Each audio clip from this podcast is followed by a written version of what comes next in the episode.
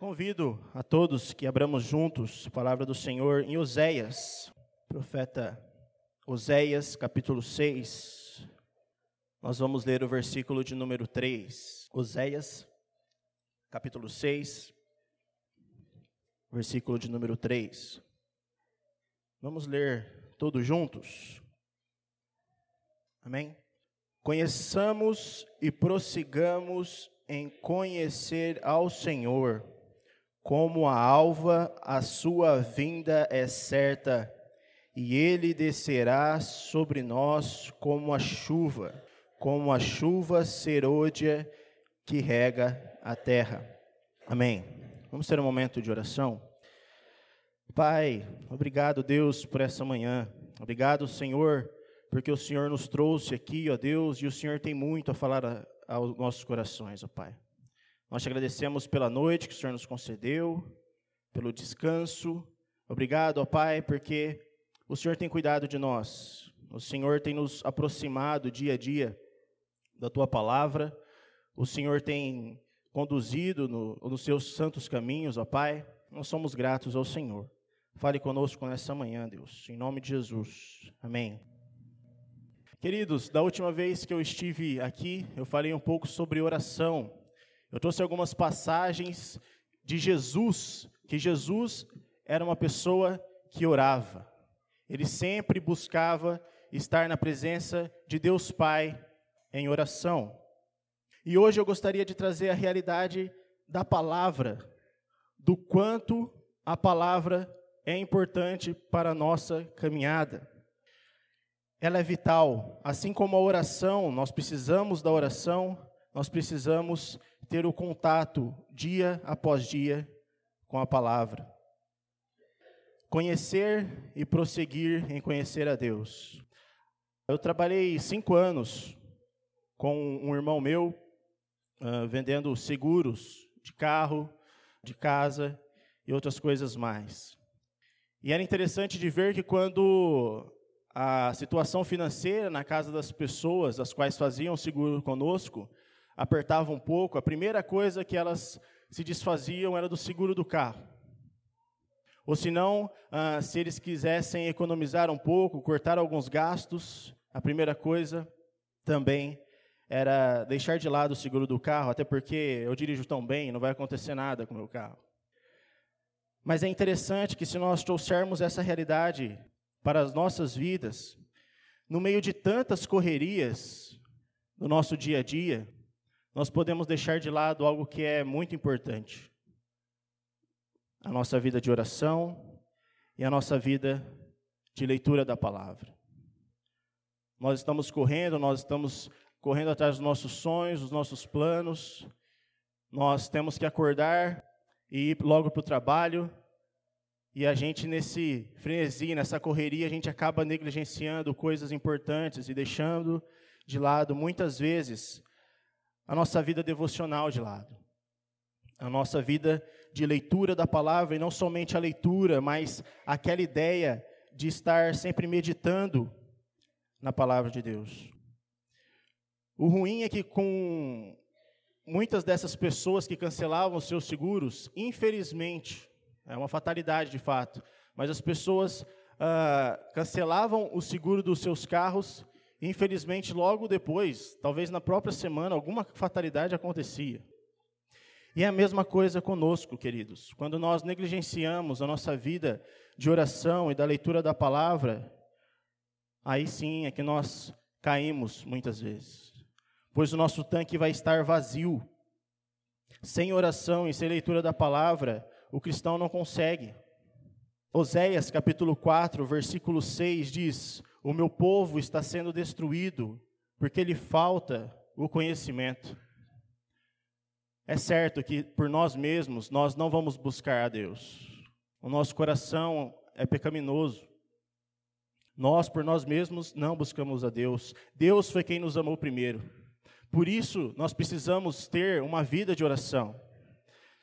Para Deus inclinar as nossas afeições à sua palavra. Nós precisamos tirar tempo para oração e pedirmos pela misericórdia de Deus para Ele nos dar amor pela Sua palavra e pedir para que entendamos que para a vida do crente a palavra de Deus não é somente importante, não é somente algo legal, mas ela é vital. Se nós não tivermos uma vida de oração, pedindo para que Deus nos incline a, a Sua palavra, não dá.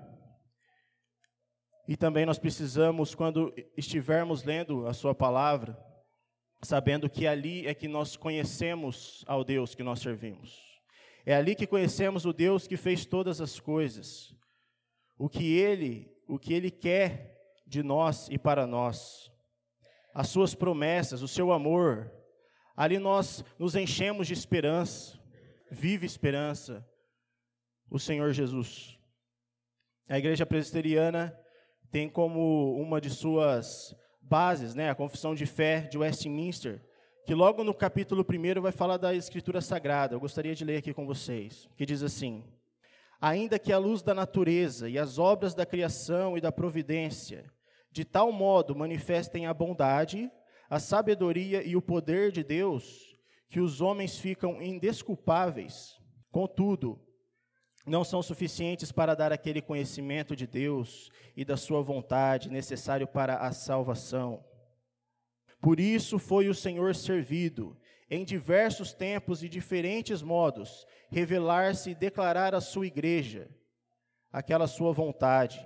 E depois, para melhor preservação e propagação da verdade, para o mais seguro estabelecimento e conforto da igreja contra a corrupção da carne e malícia de Satanás e do mundo, foi igualmente servido fazê-la escrever toda.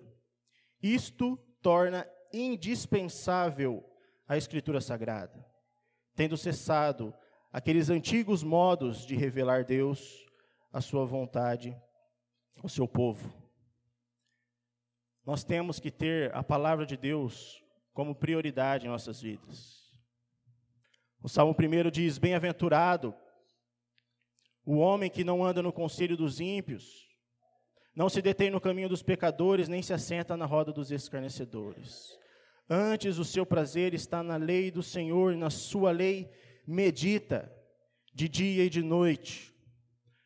Nós temos que ler sim a palavra de Deus logo de manhã, mas nós precisamos ter como que aquela ideia de ruminar, de meditar sempre na palavra de Deus.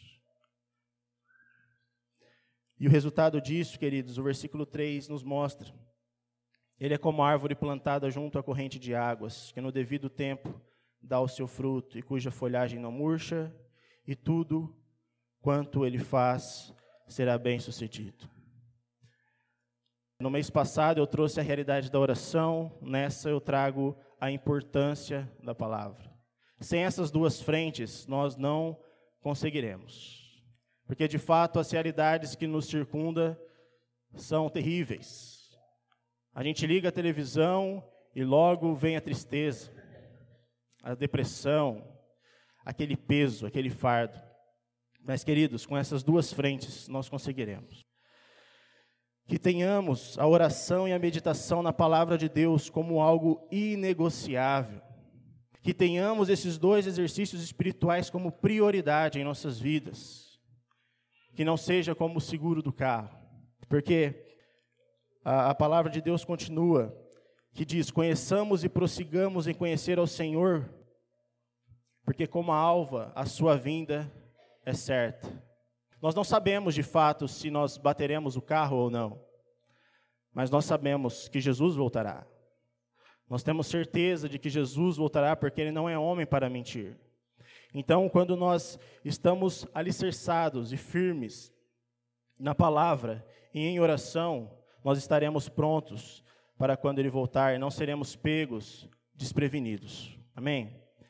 Queridos, que nós possamos ter essas duas frentes como prioridades inegociáveis em nossas vidas. Nós devemos amar a palavra de Deus. E creio que porque nós amamos a palavra de Deus é que nós estamos aqui para aprender mais dela nessa manhã. Amém? Vamos ter um momento de oração, pedir para que Deus de fato gere no nosso coração essa vontade de ler a Sua palavra, de meditar nela, e que assim Ele transforme as nossas vidas e nossos corações. Senhor, nosso Deus, nosso Pai, gratidão, Senhor, por estarmos aqui na tua casa, Senhor, nesta manhã maravilhosa que o Senhor está nos proporcionando, Senhor. Obrigado, Senhor, por nos trazer aqui para louvar e glorificar o teu nome, Senhor, escutar cada vez mais da tua palavra, Senhor. Abençoe, Senhor, essa escola dominical, Senhor, que ela seja bênção na vida de cada um, Senhor. Que o Senhor é, entre no coração de cada um aqui da maneira que os professores planejaram, Senhor, e da maneira que o Senhor achar melhor. Cuide, Senhor, da vida de cada um, nos traga a noite também, Senhor, para louvarmos e glorificarmos o Teu nome, Senhor, e que possamos escutar cada vez mais a Tua palavra e levá-la até os confins da terra, Senhor. Obrigado por tudo, é isso que eu te peço, desde já te agradeço. Em nome de Jesus, amém.